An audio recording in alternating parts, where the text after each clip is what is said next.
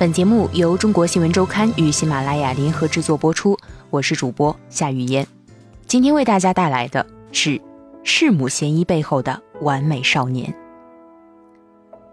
吴谢宇似乎有两张面孔，一个存在于警方的通缉令中，另一个存在于他有过交往的同学和老师心中。一个是弑母的嫌疑人，一个是阳光的完美少年。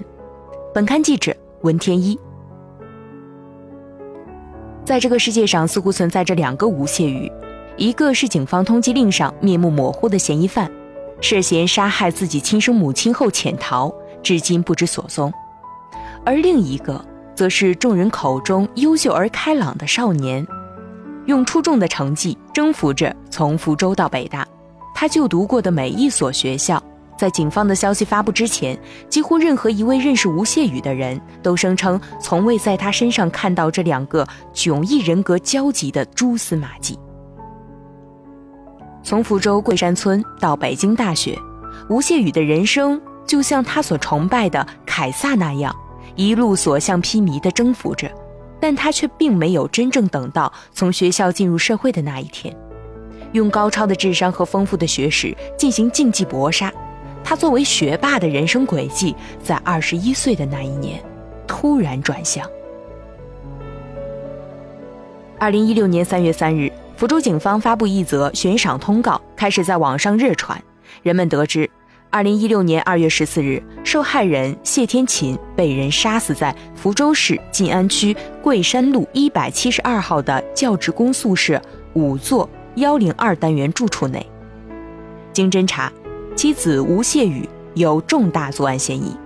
不久之后，一些案发现场的细节被披露：谢天琴的尸体被用活性炭掩盖气味，房间经过严格密封。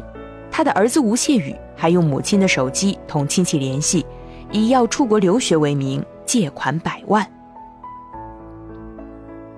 陋巷里的斯文少年，福州市东北部火车站附近，穿过一座硕大的水泥立交桥涵洞。沿着一条挤满泥泞雨水的土路继续前行，路的左边是一片农田，典型的南方春天的景致，荠麦青青，角落里有几株瘦瘦的油菜花。路右边是一块废弃的工地，污水遍地，各色生活垃圾丢弃其中，弥漫出腐败的味道。这里是福州市新店镇桂山村，在老福州人的眼里。桂山是个鱼龙混杂的三不管区域，因为靠近福州老火车站和长途客运站，并且房租相对便宜，所以许多南下的打工者选择在此居住。久而久之，就形成了一个相对封闭的城中村。在这片破败混乱的环境中，福州市教育学院第二附属中学的建筑群显得相对粗心，它被高高的围墙拦住。两侧校门均有保安严格看守，而门口的电线杆上还贴着各色寻人启事和面目可疑的小广告。吴谢宇的通缉令夹杂其中，看上去并没有那么显眼。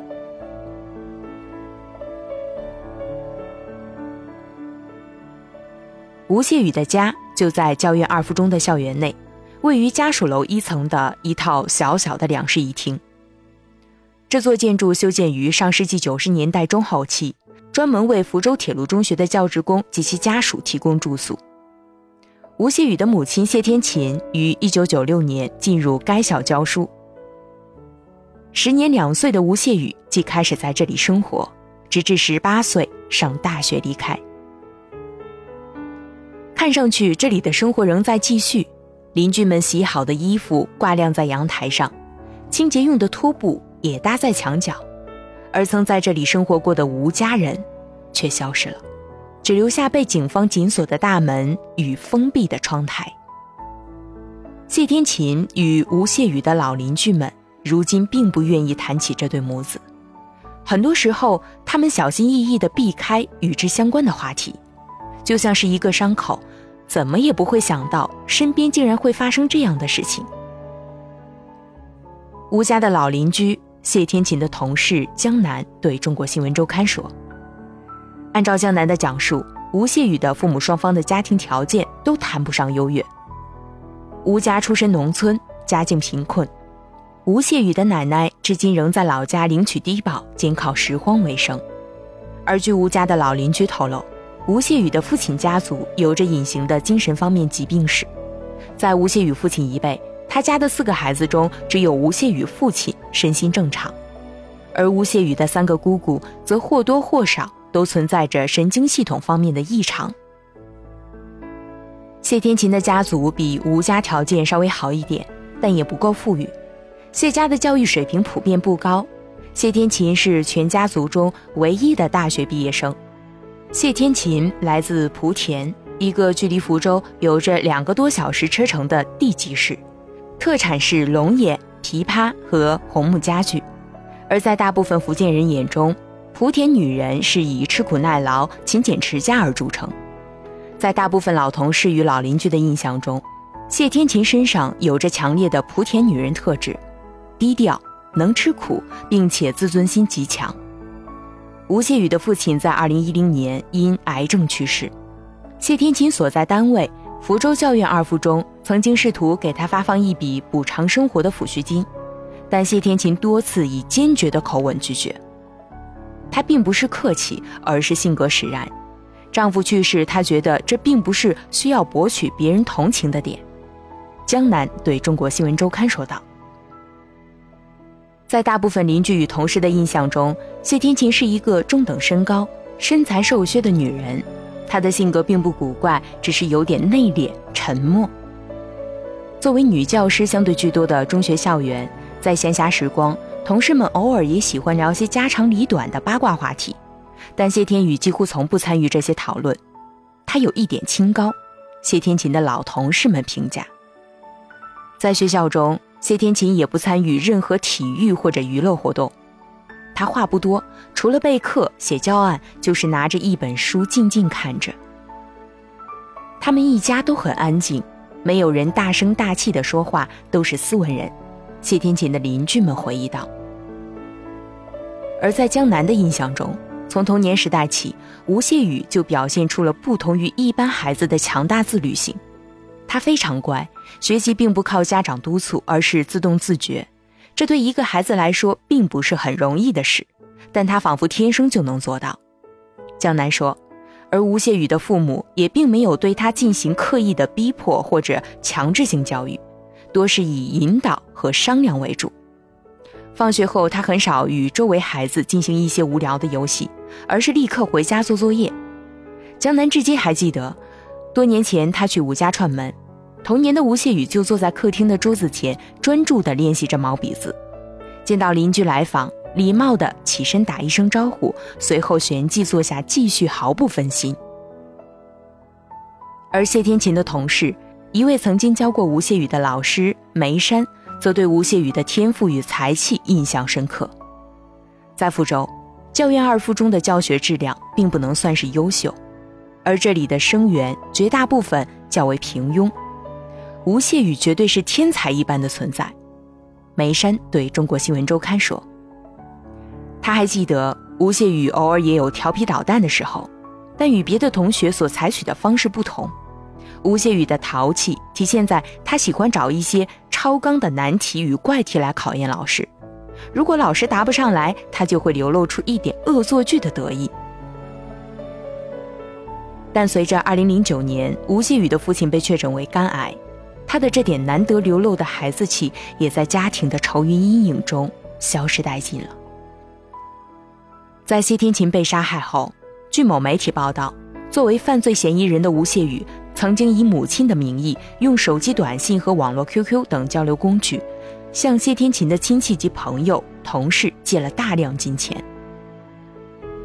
而面对记者如何能在当事人并不露面的情况下借到钱的疑问，江南和梅山思量片刻后，对中国新闻周刊说：“我觉得这是可以理解的，因为在大家的印象中，谢天琴是一个从不开口求人的人，一旦他真的开口求助，那就是燃眉之急了。加上在学校里，大家对吴谢宇的印象太好了，而且都知道他有留学美国的计划。”所以他一提到借钱，别人几乎都会相信。